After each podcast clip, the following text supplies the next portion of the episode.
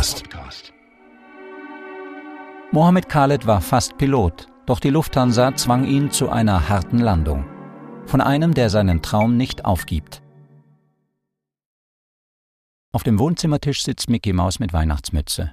Auf dem Flur steht eine Kinderküche und draußen blüht der Löwenzahn sattgelb. Mohammed Khaleds Tochter Mimi bürstet ihre Barbie und auch Mohammed sieht ziemlich gut gebürstet aus. Wie würde er sich porträtieren? Er ist ein Machertyp, sagt er, kein Theoretiker. Er ist 1,84 Meter groß, seine Hobbys sind Fußball und Fliegen, sein Lieblingsfilm ist Sally mit Tom Hanks und sein Berufswunsch schon immer Pilot. Und fast wäre er Pilot geworden. Nur ein halbes Jahr fehlte zum Abschluss seiner Ausbildung bei der Lufthansa, als das Unternehmen im Frühjahr 2020 wegen der Corona-Pandemie einen Ausbildungsstopp verkündete. Kurze Zeit später drängte die Fluggesellschaft ihre Auszubildenden zu einem Auflösungsvertrag. Auf sehr lange Zeit haben sämtliche Airlines weltweit keinen Bedarf an Piloten. Es ist ein Gebot der Fairness, ihnen diese Branchenaussicht in aller Deutlichkeit zu erläutern. Wir möchten sie ermutigen, sich beruflich neu zu orientieren. Nur der Auflösungsvertrag garantiere eine kostenfreie Beendigung der Ausbildung. Das alles klang nach einer Drohung vor allem wenn man weiß, dass die Pilotenschulung bei der Lufthansa 80.000 Euro kostet. Doch viele der angehenden Piloten ließen sich nicht einschüchtern. Sie klagen nun auf die Fortsetzung, darunter auch Mohammed Khaled. Als ich von dem Ausbildungsstopp erfahren habe, war ich schon geschockt, erzählt er. Ich habe aber auch sofort gewusst, dass es weitergeht und nicht eine Sekunde lang gedacht, dass mein Traum platzen könnte. Im schlimmsten Fall mache ich die Ausbildung bei einer anderen Flugschule zu Ende. Ganz sicher werde er die Sonne sehen über den Wolken, glaubt der 28-Jährige, und ich will als Pilot Europa verbinden und die ganze Welt. Mohammed Khaled ist Optimist. Die Hoffnung verliere ich nie, Mut habe ich sowieso, und meine Tochter motiviert mich. Sie ist noch zu klein, um die aktuelle Situation zu verstehen, aber sie sagt immer, dass sie so gern einmal mit mir im Cockpit sitzen will. Hier spricht ihr Kapitän, ohne Corona hätte Mohammed Khaled diese Ansage schon mehrfach an seine Passagiere durchgegeben. Ihr Kapitän, nicht Richard, sondern Mohammed. Der fliegende Moslem. Wie klingt das? Anders als der fliegende Holländer von Wagner. Name und Vorannahme. Vor seiner Pilotenausbildung hatte er die vage Befürchtung, wegen seines Namens nicht genommen zu werden.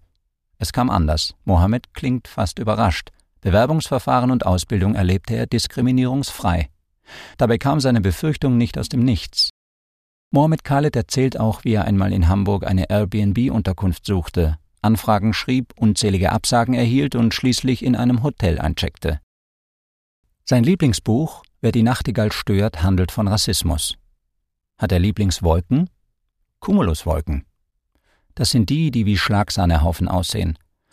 Und wie entstand sein Traum vom Fliegen? Er lächelt. Ich war fünf, als ich zum ersten Mal geflogen bin nach Benin in Afrika.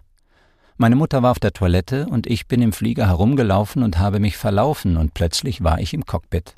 Er lacht. Der Kapitän hat den Daumen hochgestreckt und für mich war es beschlossen, ich werde Pilot. Danach habe er ständig Bilder von Flugzeugen gemalt und hatte Poster von Fliegern an den Wänden seines Kinderzimmers.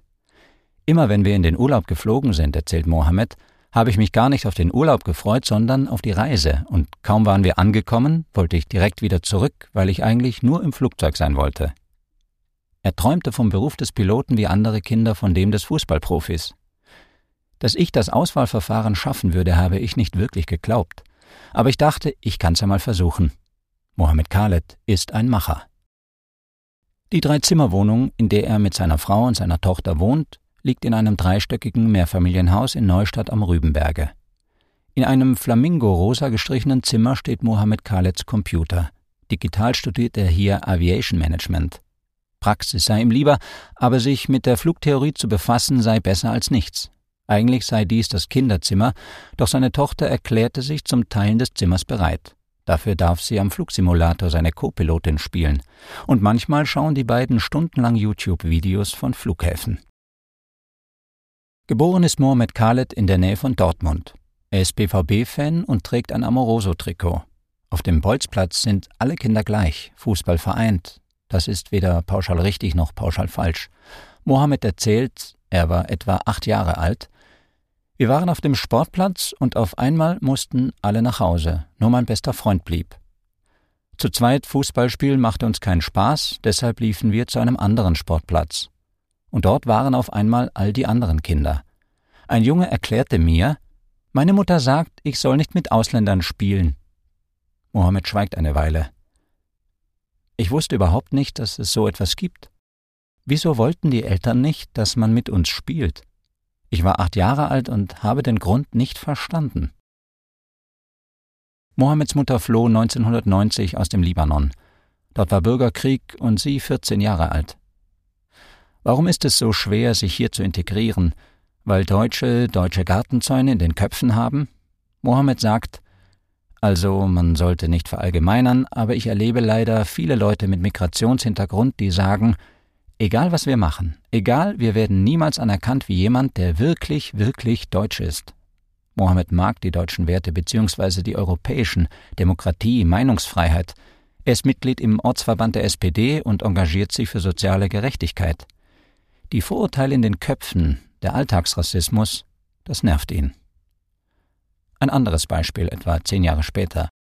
2010, während der WM, Deutschland hatte ein Spiel gewonnen, jubelnd habe ich mit Freunden aus dem Autofenster eine Deutschlandfahne gehalten. Neben uns im Cabrio fragte mich einer, was ich denn mit Deutschland zu tun habe. Das hat richtig wehgetan. Und auch wenn ich jetzt wieder darüber nachdenke, tut das noch weh. Schweigen. Und dann gibt es leider Leute, die die Hoffnung verlieren und die als Konsequenz bestimmte Werte und Normen nicht mehr achten. Es ist früher Nachmittag, Mohammed muss los sein Restaurant aufschließen. Wenn er nicht einkaufen muss, nimmt er das Fahrrad zur Arbeit. Im Treppenhaus steht eine Vase mit Plastikblumen. Um die kümmere man sich zusammen mit einer Nachbarin, witzelt er. Ich fühle mich in Deutschland zu Hause, sagt er, aber im Libanon fühle ich mich verstanden. Mohammed träumt von einem Haus mit mehr Platz für mehr Kinder. Er hat die Utopie von einem geeinten Europa und möchte ein Praktikum im Europäischen Parlament machen. Und vor allem glaubt er daran, dass er Pilot wird. Mohammed hat ein kleines Auto, einen Migrationshintergrund und ein Fahrrad. Er hat gute und schlechte Erfahrungen gemacht in Deutschland, dem Land, in dem er geboren wurde. Er hat Ideale, Realismus und Hoffnung. In der Schule hatte er eine Lehrerin, Frau Hellwig, die vorbehaltlos an ihre Schülerinnen und Schüler glaubte. Mohammed sagt, Schülerinnen und Schüler. Frau Hellwig habe nicht gelacht über seinen Berufswunsch Pilot, sie habe die Kinder und ihre Wünsche ernst genommen. Frau Hellwig hat's gerockt sagt er grinsend, Lehrerinnen und Lehrer mit einer derartigen Einstellung würden einen kaum zu überschätzenden Beitrag für eine Gesellschaft leisten, in der sich niemand gedemütigt fühlt. Nach dem Abschluss ging Mohammed in die USA, wo er in der Spedition seines Vaters arbeitete und eine ethnische Vielfalt erlebte, die ihn begeisterte. Im Anschluss ging er nach Benin, das kleine westafrikanische Land zwischen Togo und Nigeria. Er parkt seinen Opel zwischen Edeka und Lidl und fragt, Warum gilt es hier als Nachteil, aus einem anderen Land zu sein? Es sollte doch ein Mehrwert sein. Ich habe das Beste aus zwei Kulturen, ich spreche mehrere Sprachen, diese Vielfalt ist doch etwas Gutes. Mohammed schließt den Diner auf. Das Burger-Restaurant habe seine Frau Rain und er seit drei Jahren. Die Chefin ist Rain, erklärt er. Wegen Corona läuft gerade lediglich der Lieferservice, auch über Neustadt hinaus an Orte wie Himmelreich und Fliegerhorst. Auf der Dessertkarte lockt die Erdbeerwolke, belgische Waffeln mit Erdbeeren, Erdbeersoße und Sahne. Neben Burgern gibt es auch Wings, Flügel. Ein Burger mit holländischen Fritten, Gouda, Bacon und Choppy-Soße heißt der fliegende Holländer. Die Schilder an der Wand des Restaurants Route 66, Alabama First to the Moon, North Carolina First in Flight, ein Plakat von Captain America und ein Porträt von Barack Obama. Vor dem Diner fährt die Regionalbahn durchs Grüne, vorbei an Pferden und Schafen, Schrebergärten mit gehissten Fahnen von Hannover 96 und deutschen Zäunen. Bald wird der Löwenzahn zur Pusteblumen und Mohammed wird fliegen.